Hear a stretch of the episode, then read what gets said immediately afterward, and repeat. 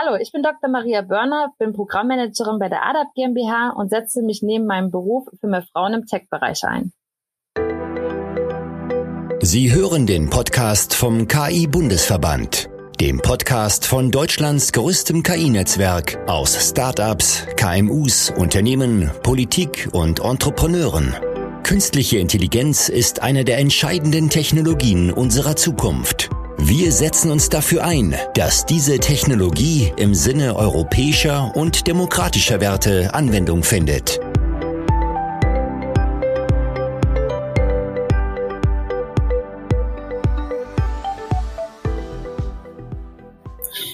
Hallo und willkommen beim Podcast vom KI-Bundesverband. Wir sind heute in der fünften Folge. Mein Name ist Tobias Oberrauch. Ich bin KI-Berater bei der CGI und noch zuständig für den Bereich Baden-Württemberg. Da leite ich zusammen mit dem Sven und dem Michael Eder den Bereich Baden-Württemberg. Und mit mir ist wieder auch der Lukas. Ja, hallo Tobias. Mein Name ist Lukas Spreiter. Ich bin Gründer der nachhaltigen KI-Agentur Unetic und bin im KI-Bundesverband der Leiter der Arbeitsgruppe Nachhaltigkeit und der Regionalgruppe hier in Bayern.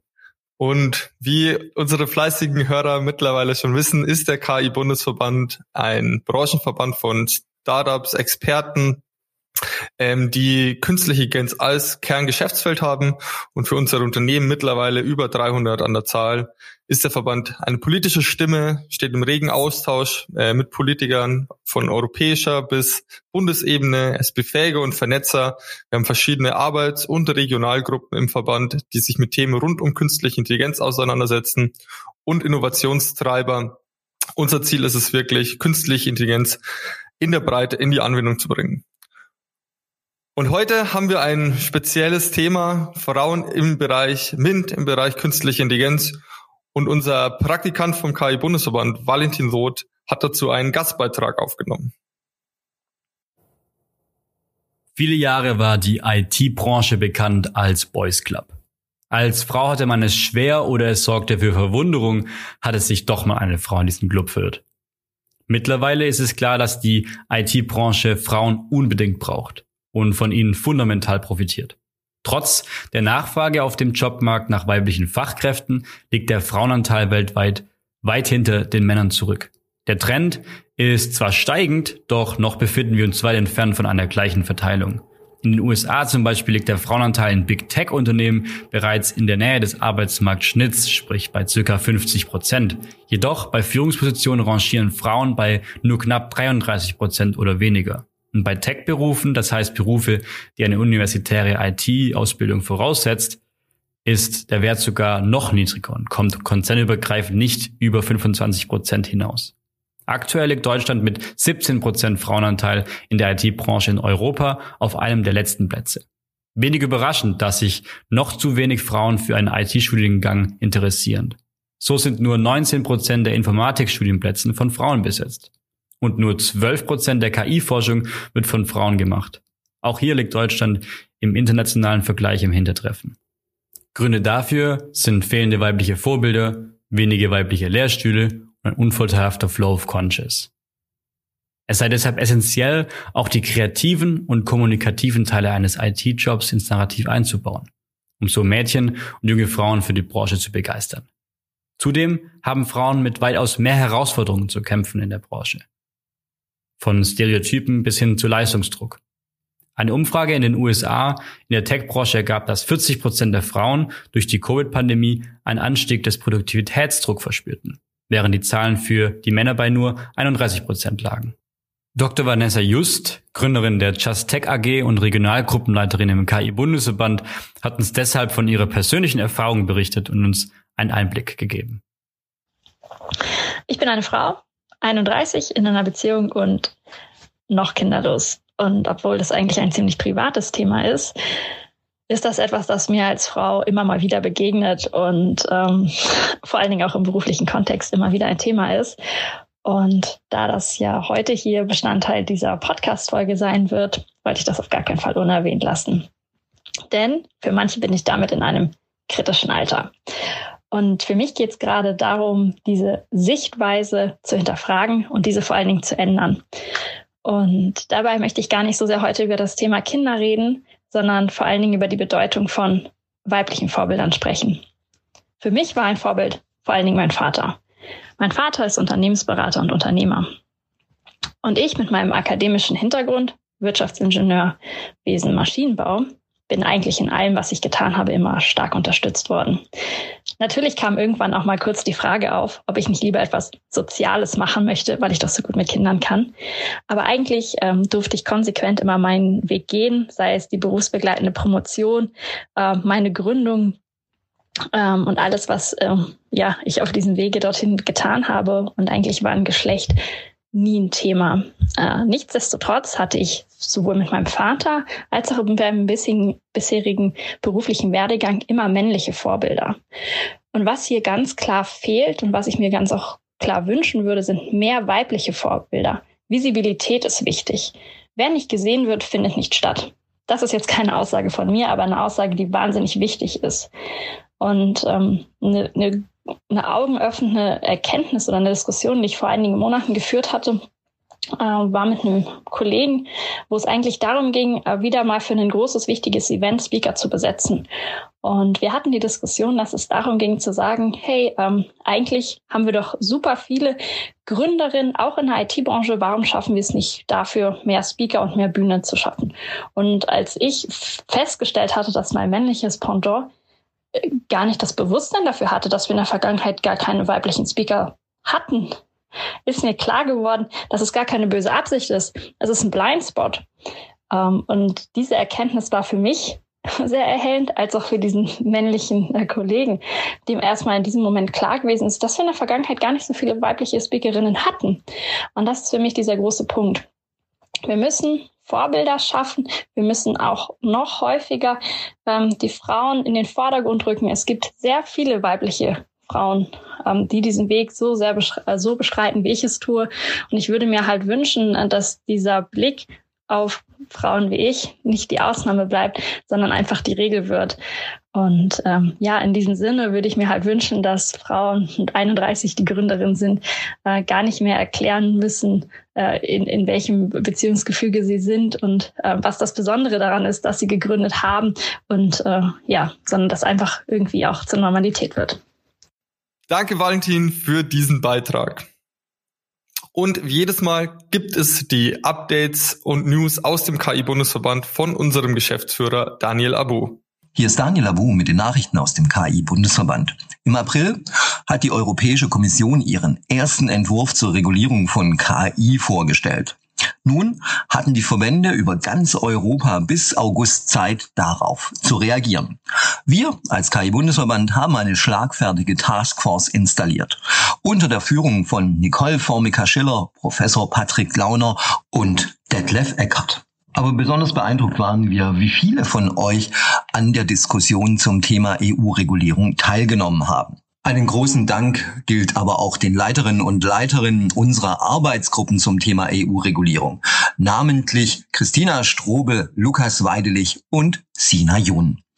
Aber alle Mitglieder, die daran teilgenommen haben, die ihre Ideen eingebracht haben, die ihre Kritik geäußert haben, auch denen möchten wir recht herzlich danken. Es hat sich wirklich gezeigt, dass wir ein Verband sind, der gemeinsam solche wichtigen Papiere bespricht und auch beschließt. Aber auch auf gesamteuropäischer Ebene haben wir uns zusammengetan mit unseren Freunden von AI for SI aus Slowenien, Crow AI aus Kroatien, Hub France IA Digital Poland, dem AI Cluster Bulgaria und AI Austria ein gemeinsames Papier zu verfassen.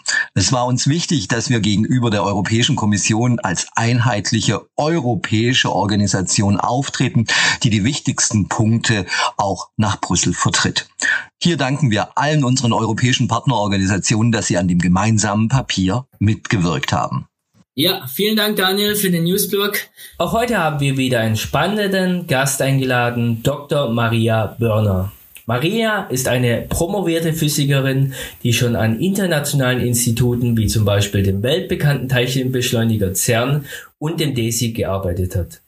Mittlerweile arbeitet Maria als Programmmanagerin bei einem Hamburger Startup und lebt in Berlin mit ihren zwei Kindern und Mann. Sie setzt sich für mehr Frauen im Tech-Bereich ein und engagiert sich im Netzwerk Women in AI and Robotics.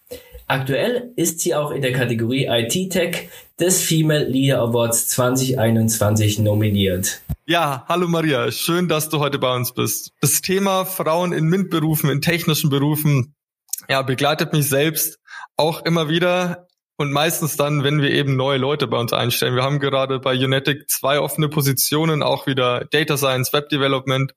Und ich sehe es gerade wieder selbst. Es kommen halt einfach 90 Prozent der Bewerbungen sind männlich und auch wenn wir versuchen, die Gender Balance so gut wie möglich im Team zu halten, fällt es uns wirklich schwierig. Was sind deine Erfahrungen? Warum gibt es so wenige Frauen in MINT und technischen Berufen?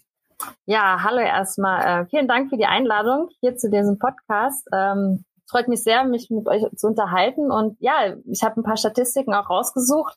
Ähm, insgesamt gibt es nur 13 Prozent Frauen, die Physik wirklich studieren. Und das führt sich natürlich auch später fort ähm, in den Unternehmen. Also es gibt nur 15 Prozent knapp an Frauen in MINT-Unternehmen. Also es ist sehr, sehr unterrepräsentiert, äh, die Frauen. Und ähm, das kann ich so auch nur bestätigen aus meinem Alltag, beruflich, aber auch aus dem Studium. Wir waren sehr, sehr wenig Frauen. Es gab ähm, zwei Frauen, glaube ich, ähm, in unserem Studiengang Physik. Und das ist sehr unterbesetzt. Und ähm, genauso ist es auch in der IT. Es gibt sehr, sehr wenig Frauen, die Softwareentwicklung ähm, machen, also erstmal studieren und dann wirklich in die Firmen gehen und dann ähm, das Ganze studieren. Also das, ähm, diese Statistik begegnet mir jeden Tag, was ich auch sehr schade finde, denn ähm, es ermöglicht einen viel Diversität und ähm, Möglichkeiten auch im Job selber. Ähm, und ähm, Innovation kann dadurch gut gefördert werden, wenn Frauen mit dabei sind.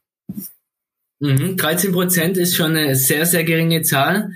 Vielleicht erzählst du unseren Hörern, warum du dich für Physik entschieden hast. Ja, Physik ähm, also es war eigentlich bei mir so, dass ich mich in der Schule mal sehr, sehr gerne mit Mathematik beschäftigt habe.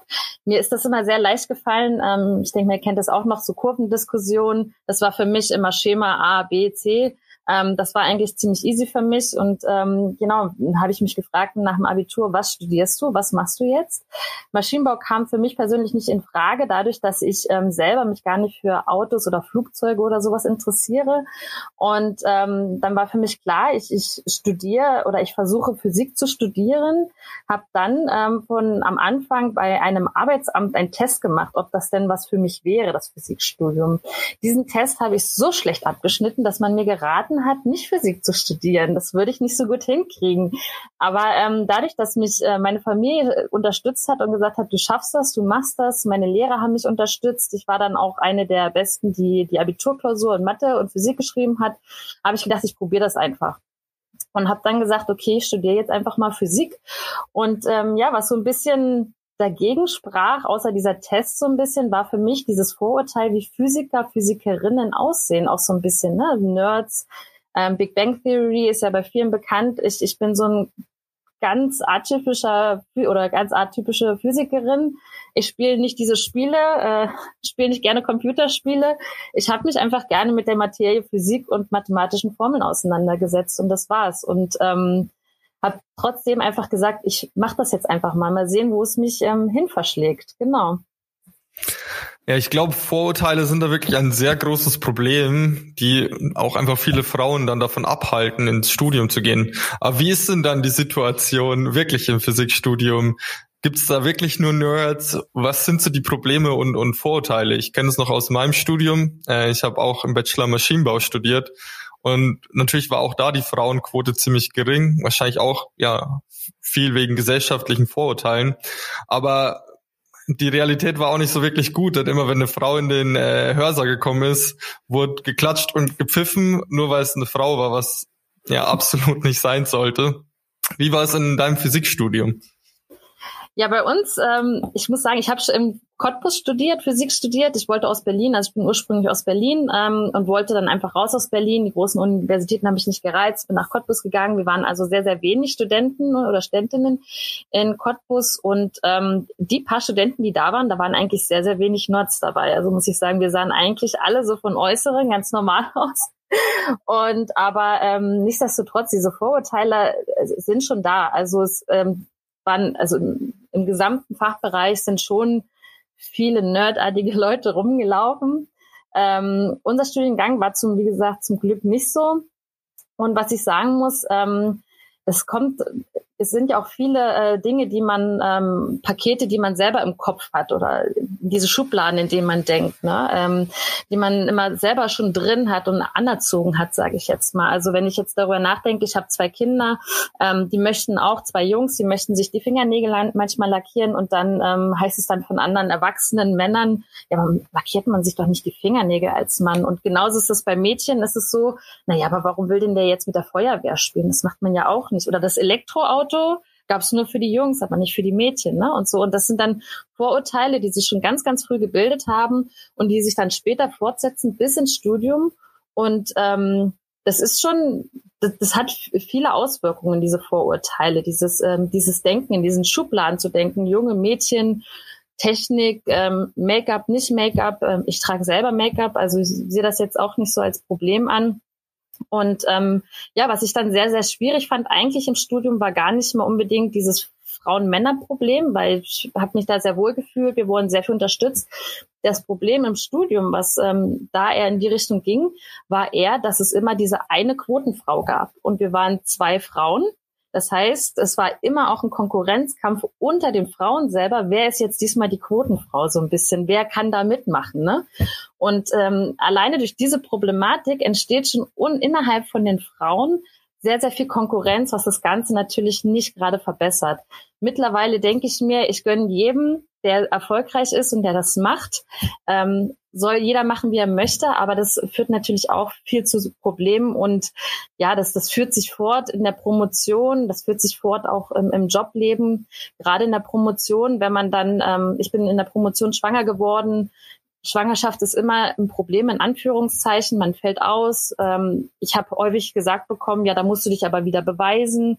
Du musst erst mal gucken, wie du wieder reinkommst. Genauso im Job genau das Gleiche. Ich habe erlebt, wenn Frauen ähm, als sie schwanger geworden sind, wurden sie in andere Stellen versetzt, wo sie in dem Sinne nicht mehr viel kaputt machen konnten, sage ich mal, wo das nicht aufgefallen ist, dass sie gefehlt hat und so. Ähm, da gibt es schon sehr, sehr viel, ich sage jetzt mal Diskriminierung in dem Bereich, was Frauen angeht und was Schwangerschaften angeht in Elternzeiten. Ja. Ja, wichtiges Thema, interessantes Thema, das mich auch selbst jetzt beschäftigen wird. Ab November werde ich ja Vater. Und mich interessiert dann äußerst, äh, ist für mich äußerst spannend, wie du erwähnt hast, dass es Herausforderungen gibt, auch in puncto, ich möchte jetzt Elternzeit, ich bin jetzt schwanger. Wie hast du das denn gut unter einen Hut gebracht? Nimm uns doch da einfach mal mit in deine Erlebnisse. Ja, das ist, ähm, ist gar nicht so, also so einfach, aber auch gar nicht so schwer, würde ich jetzt mal sagen. Ähm, ich finde, was ganz, ganz wichtig ist, ist, dass man einen Partner, Partnerin hat, ähm, und der einen unterstützt einfach in, in, in allen Hinsichten. Ähm, wir haben das so gemacht in der Promotion, als ich schwanger geworden bin, war für mich klar, ich möchte sehr, sehr schnell wieder zurück, um einfach nicht den Anschluss zu ähm, verpassen. Ähm, Gerade in der Wissenschaft, die Zeit läuft weiter und wenn man nicht schnell dran ist, dann ähm, hat jemand anders das Thema oder hat das bearbeitet und das eigene ist obsolet. Das heißt, ich wollte sehr, sehr schnell wieder zurück, habe sieben Monate Elternzeit genommen und mein Mann hat die anderen sieben Monate Elternzeit genommen. Und das muss ich auch ganz ehrlicherweise sagen, obwohl ich wesentlich weniger verdient habe als mein Mann. Also mein Mann hat ähm, selbst mit Elterngeld mehr verdient als ich sozusagen in meiner vollen Stelle. Und trotzdem haben wir das so gemacht, einfach ähm, damit ich nicht viel Zeit verliere und ich finde das ganz, ganz wichtig, dass ähm, der Mann oder der Partner, Partnerin dann eine wichtige Rolle spielt, auch ähm, sei es Kindkranktage, ja, dass, äh, dass das äquivalent aufgeteilt wird. Ähm, mein Mann bekommt auf seiner Arbeitsstelle ähm, Lohnfortzahlung bei Kindkrank. Normalerweise ist es so, dass die Krankenkasse die Kindkranktage übernimmt und dann ist es aber so, dass man nicht den voll, das volle Gehalt bekommt. Das heißt, man hat Abzüge. Am Ende kriegt man so um die 80, 85 Prozent raus. Ähm, aber es sind nichtsdestotrotz Abzüge. Ne? Und dadurch war auch immer klar, dass mein Mann zuallererst die Kindkranktage übernimmt und dann ich, weil meine ähm, Tage wurden nicht ähm, bezahlt. Und ähm, so war das auch immer klar, dass mein Mann auch komplett ähm, involviert ist in der Kindererziehung oder in der Beziehung mit ihm, mit dem Kind und ähm, da auch komplett ähm, das alles mit übernommen hat, genauso wie ich das auch gemacht habe. Also ich finde, das ist auch ganz, ganz wichtig, um auch im Berufsleben zu zeigen, ähm, nur weil man schwanger ist als Frau, heißt es nicht, dass ich komplett ausfalle. Und da ist auch wichtig, dass Arbeitgeber sowohl den Männern als auch den Frauen diese Möglichkeiten geben, diese familiären Möglichkeiten geben, Lohnfortzahlung, Flexibilität, ähm, die Möglichkeit zur Elternzeit und nicht nur die üblichen zwei Monate, sondern mehr als diese zwei Monate. Ganz, ganz wichtig, ja. Sprich, es müssen auch einfach mehr Männer in die Elternzeit. Das ist, glaube ich, ein wichtiger Punkt. Und da muss man das Denken wahrscheinlich auch ein bisschen aufbrechen, dass immer nur die Frau sozusagen in die Elternzeit geht. Deswegen, Tobias, du machst es richtig, du gehst in die Elternzeit. Ähm, aber ja. ich möchte das Thema jetzt ein bisschen in eine andere Richtung nochmal lenken. Weil man könnte ja jetzt sagen, ja, okay, Frauenmangel in, in, im KI-Bereich zum Speziellen ist ja, ist ja existiert, aber so wirklich ein Problem ist es ja eigentlich nicht, weil, mein Gott, dann programmiert halt ein Mann äh, die KI. Aber ich denke, so einfach ist es dann nicht, beziehungsweise aus eigener Erfahrung kann ich mir gut vorstellen oder weiß ich, dass es, ja, diverse Teams immer besser sind. Aber was denkst du, macht es speziell im, im Bereich künstliche Intelligenz wichtig, dass wir mehr Diversität haben? Ja, das, das ist ein guter Punkt, den du ansprichst, Lukas, weil Diversität wirklich wichtig ist. Gar nicht mal unbedingt das Frauen-Mann-Thema, sondern wirklich Diversität auch und Äquivalenz halt auch ähm, Frauen und Männer ähm, an einer KI zu arbeiten.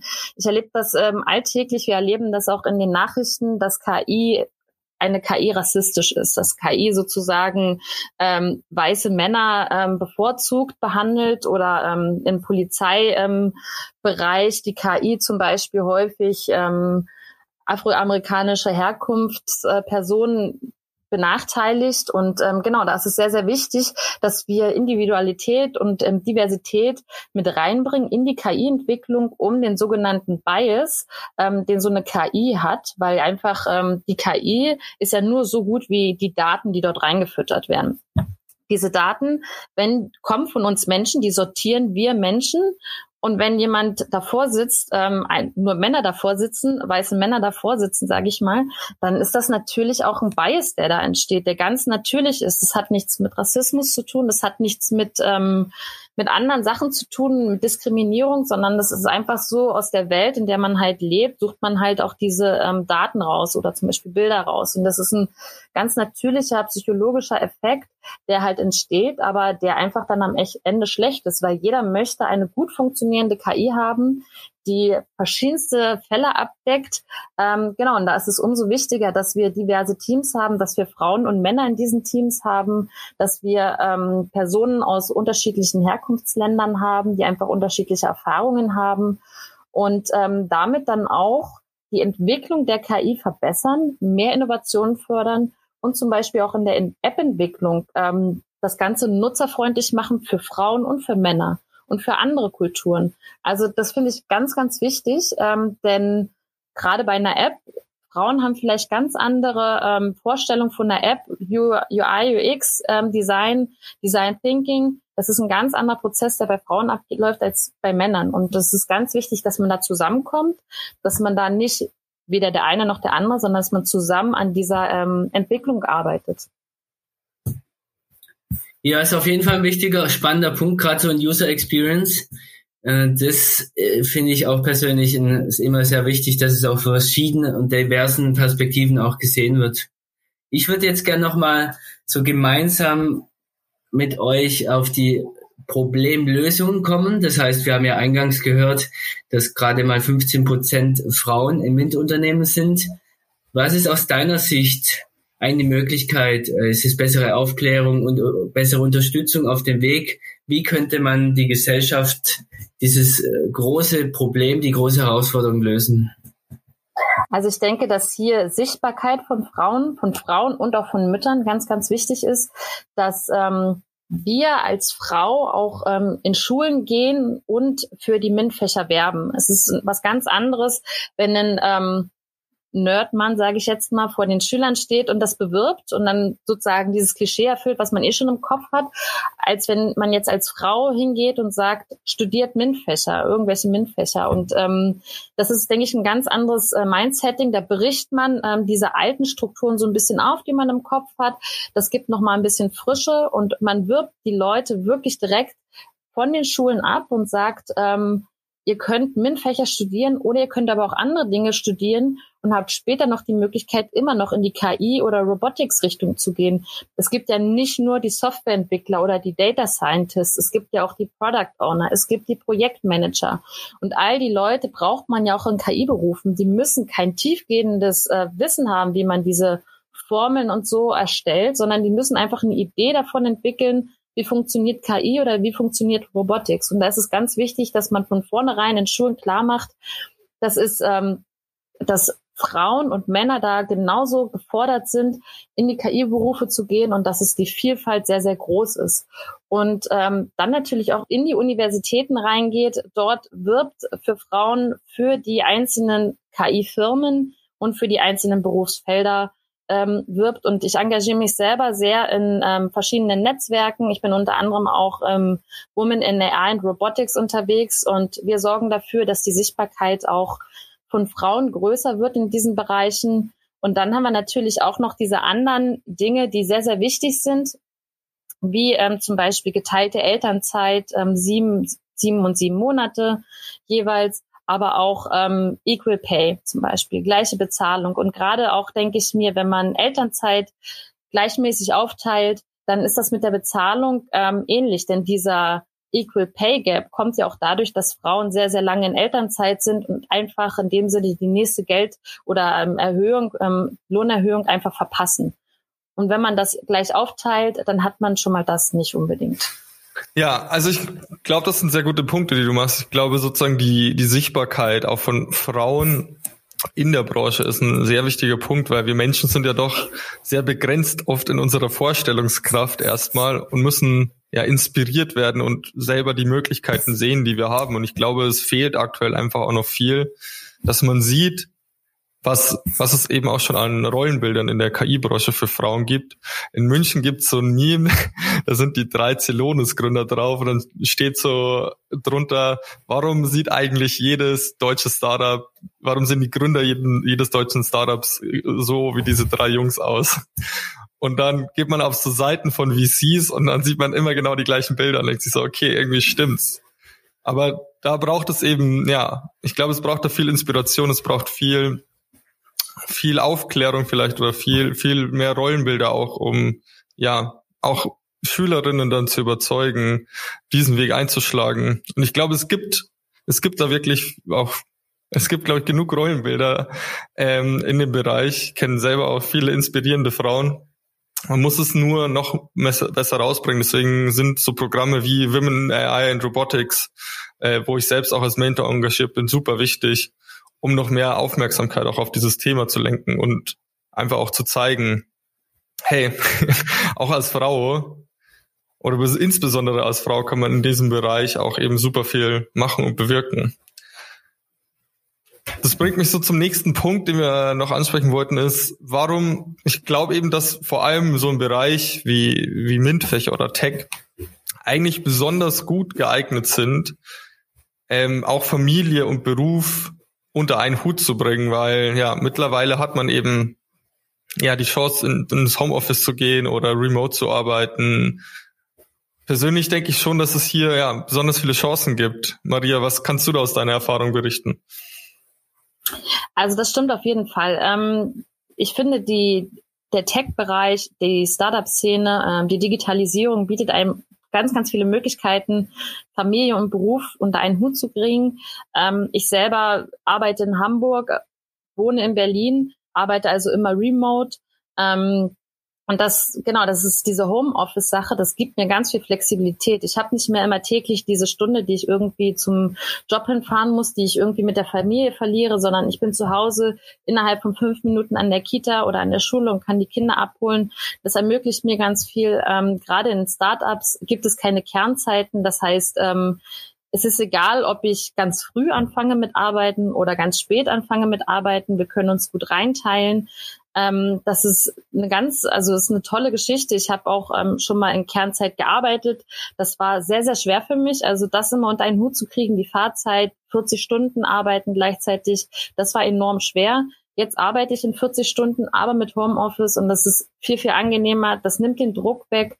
Ähm, das ist ganz toll. Mein Mann unterstützt mich auch, ähm, wo er kann. Immer wenn ich in Hamburg bin, übernimmt er komplett ähm, das, die Kinder in die Kita, Schule zu bringen oder abzuholen. Und genau, das ist ähm, er hatte auch ganz viel Homeoffice, er kann Homeoffice nehmen bei sich. Ähm, wie gesagt, er hat auch andere Vorteile, die er da bei sich nutzen kann auf Arbeit. Und ähm, genau, diese, diese Digitalisierung, das bringt ein sehr, sehr viel. Und ich denke, das wird auch einen guten Schub nochmal bringen, um zu zeigen, ähm, sowohl Männer als auch Frauen können gleich an Familienleben und Karriere teilnehmen. Und ähm, das macht keinen Unterschied mehr, ob wir ob wir Mann oder Frau sind, sage ich mal, sondern wir können einfach alle, wie wir möchten, arbeiten. Bei uns ist es auch so, dass wir, es gibt mal Zeiten, da arbeiten wir mehr, da gibt es, arbeiten wir am Tag mehr Stunden, ähm, es gibt Tage, da arbeiten wir weniger Stunden und diese Flexibilität, die einen häufig Startups bieten, können einen häufig große Firmen nicht so oft bieten. Das habe ich schon in, in Bewerbungsgesprächen oftmals gehabt, dass wenn ich gesagt habe, entweder 35 Stunden Woche und dann halt Kernzeit oder Homeoffice und dann 40 Stunden. dass da häufig ist man da nicht zusammengekommen. Ähm, genau, das habe ich oft erlebt und ähm, da bin ich jetzt sehr, sehr glücklich, dass ich jetzt den Arbeitgeber gefunden hat, der mir die Flexibilität gibt. Und ich denke, dass man diese Flexibilität, dass der Arbeitgeber sehr, sehr viel davon hat, denn dadurch hat man motivierte ähm, Personen, die an Projekten arbeiten und die einfach auch gerne für eine Firma arbeiten und mit Herzblut dabei sind. Ja, also um es zusammenzufassen, wir müssen an verschiedenen Punkten angreifen. Ja, einerseits brauchen wir in Schulen mehr Inspiration, um Leute zu zeigen, was sie eben auch machen können, um auf Schülerinnen zu zeigen, dass sie in Tech-Berufe gehen können. Das ist ein wichtiger Punkt. Ich meine, ich selbst habe Maschinenbau studiert, wahrscheinlich, weil ich halt aus Ingolstadt komme und dort Audi ist und ich den ganzen Tag Autos gesehen habe. Wenn ich ja inspirierende, weiß ich nicht, Gründer gesehen hätte, wäre ich dann vielleicht auch einen anderen Studiengang gegangen. Und der zweite wichtige Punkt sind wohl auch die Arbeitgeber, die einerseits mehr Flexibilität ermöglichen müssen für Frauen, aber dann insbesondere auch für Männer, um eben sich die Elternzeit auch besser teilen zu können, damit Frauen dann auch wieder früher zurück in ihren Beruf gehen können. Sehr schön. Dann erstmal vielen herzlichen Dank. Wir sind leider schon wieder am Ende. Am Ende kommt natürlich immer der obligatorische Aufruf, nimmt am KI-Bundesverband teil. Heute ein besonderer Aufruf an alle Frauen. Wir wollen natürlich auch die Frauenquote im KI-Bundesverband erhöhen. Unsere Geschäftsführung besteht schon aus äh, beiden aus einem aus dem Dania Bui und der Vanessa Kann. Aber wir so, wir möchten immer viele inspirierende Persönlichkeiten haben, die wiederum andere inspirieren. Deswegen heute der spezielle Aufruf an alle Frauen. Nehmt gerne teil an den tollen Arbeitsgruppen, die wir haben. Lukas hat es schon vorher erwähnt. Und von meiner Seite bleibt nur noch zu sagen, je nachdem, wann ihr gerade das hört, einen schönen guten Morgen, guten Mittag oder guten Abend und vielen Dank, dass ihr heute alle wieder dabei wart. Bis dann, macht's gut. Ciao. Vielen Dank, dass Sie heute dabei waren. Wenn Sie mehr wissen möchten, besuchen Sie www.ki-verband.de.